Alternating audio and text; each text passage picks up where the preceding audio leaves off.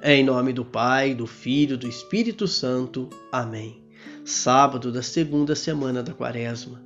Hoje, a liturgia da Santa Igreja apresenta para nós a conhecida passagem do Filho Pródigo, a parábola do Pai Misericordioso, que se encontra no Evangelho de São Lucas, capítulo 15, versículos de 1 a 3, de 11 a 32.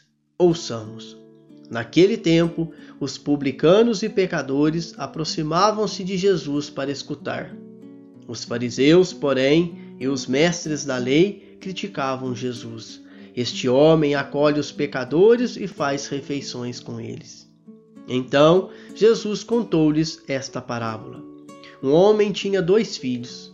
O filho mais novo disse ao pai: Pai, dai-me a parte da herança que me cabe. E o pai dividiu os bens entre eles. Poucos dias depois, o filho mais novo juntou o que era seu e partiu para um lugar distante. E ali esbanjou tudo numa vida desenfreada. Quando tinha gasto tudo que possuía, houve uma grande fome naquela região e ele começou a passar necessidade. Então foi pedir trabalho a um homem do lugar, que o mandou para o seu campo cuidar dos porcos. O rapaz queria matar a fome com a comida que os porcos comiam, mas nem isso lhe davam. Então caiu em si e disse: Quantos empregados do meu pai têm pão com fartura, e eu aqui, morrendo de fome? Vou-me embora, vou voltar para o meu pai e dizer-lhe: Pai, pequei contra Deus e contra ti. Já não mereço ser chamado de teu filho. Trata-me como um dos teus empregados. Então ele partiu e voltou para o seu pai. Quando ainda estava longe, seu pai o avistou e sentiu compaixão. Correu-lhe ao encontro, abraçou-o e cobriu-o de beijos. O filho então lhe disse: Pai, pequei contra ti e contra Deus, já não mereço ser chamado teu filho. Mas o pai disse aos empregados: Trazei depressa a melhor túnica para vestir meu filho e colocai um anel no seu dedo e sandálias nos pés. Trazei um novilho gordo e matai-o. Vamos fazer um banquete, porque este meu filho estava morto e tornou a viver. Estava perdido e foi encontrado. E começaram a festa. O filho mais velho estava no campo.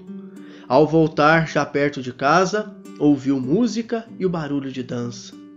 Então chamou um dos seus criados e perguntou o que estava acontecendo. O criado respondeu: É teu irmão que voltou.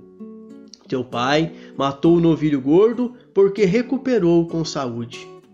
Mas ele ficou com raiva e não queria entrar. O pai, saindo, insistia com ele. Ele, porém, respondeu ao pai: Eu trabalho para ti há tantos anos, jamais desobedeci a qualquer ordem tua e tu nunca me destes um cabrito para eu festejar com os meus amigos. Quando chegou esse teu filho, quem esbanjou teus bens com prostitutas, matas para ele um novilho cevado. Então o pai lhe disse: Filho, tu estás sempre comigo, e tu, do que é meu, é teu. Mas era preciso festejar, alegrar-nos, porque teu irmão estava morto e tornou a viver, estava perdido e foi encontrado. Palavra da salvação. O filho arrependido que voltou para a casa do Pai é para cada um de nós que é dirigido este Evangelho. Toda vez que arrependemos de nossas falhas, procuramos a reconciliação, procuramos um sacerdote para nos confessar, nós somos este filho mais novo que volta ao Pai. Pai, dai-me a parte da herança que me cabe. Pedindo a parte da herança, o filho mais novo manifesta que quer ser independente de Deus. E é a nós novamente que ele se dirige. Quando abandonamos os ensinamentos de Deus, procuramos agir por nós mesmos. E vimos que agir sem Deus, agir por conta própria, nos leva a visitar a fome, a trabalhar para um patrão cruel e cuidar dos porcos. Pensamos quais fomes estamos passando? Fome de paz, de justiça, de fé, de misericórdia ou de amor? Para qual patrão estamos trabalhando?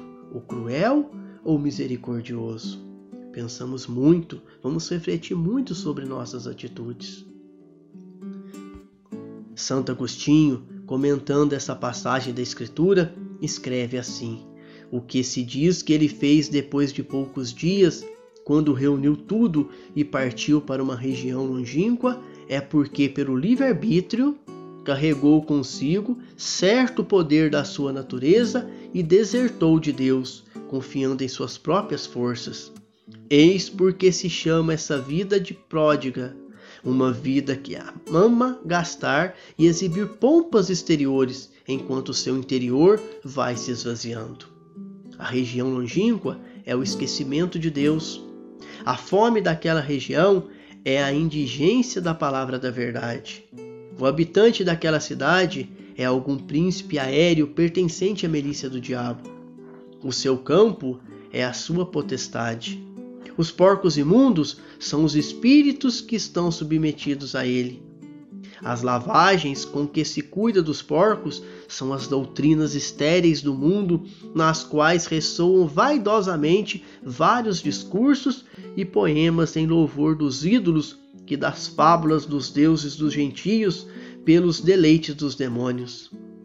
Ele desejava saciar-se dessa lavagem, queria encontrar nela algo sólido e reto, pertencente a uma vida bem-aventurada, mas não podia, porque diz o evangelista, e ninguém lhe dava.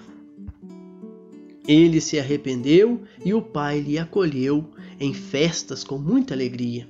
A profecia de Ezequiel já nos dizia no capítulo 18, versículos 27 e 28. Quando um ímpio se arrepende da maldade que praticou e observa o direito e a justiça, conserva a própria vida. Arrependeu-se de todos os seus pecados, com certeza viverá e não morrerá. Baseado nessas palavras de Ezequiel, repetimos as palavras do Papa Francisco sobre a confissão. Ele diz assim: Quando vou confessar, é para me curar, para curar a minha alma, para que saia com mais saúde espiritual, para passar da miséria à misericórdia. E o centro da confissão não são os pecados que dizemos, mas o amor divino que recebemos e que sempre precisamos. O centro da confissão é Jesus que nos espera, nos escuta e nos perdoa.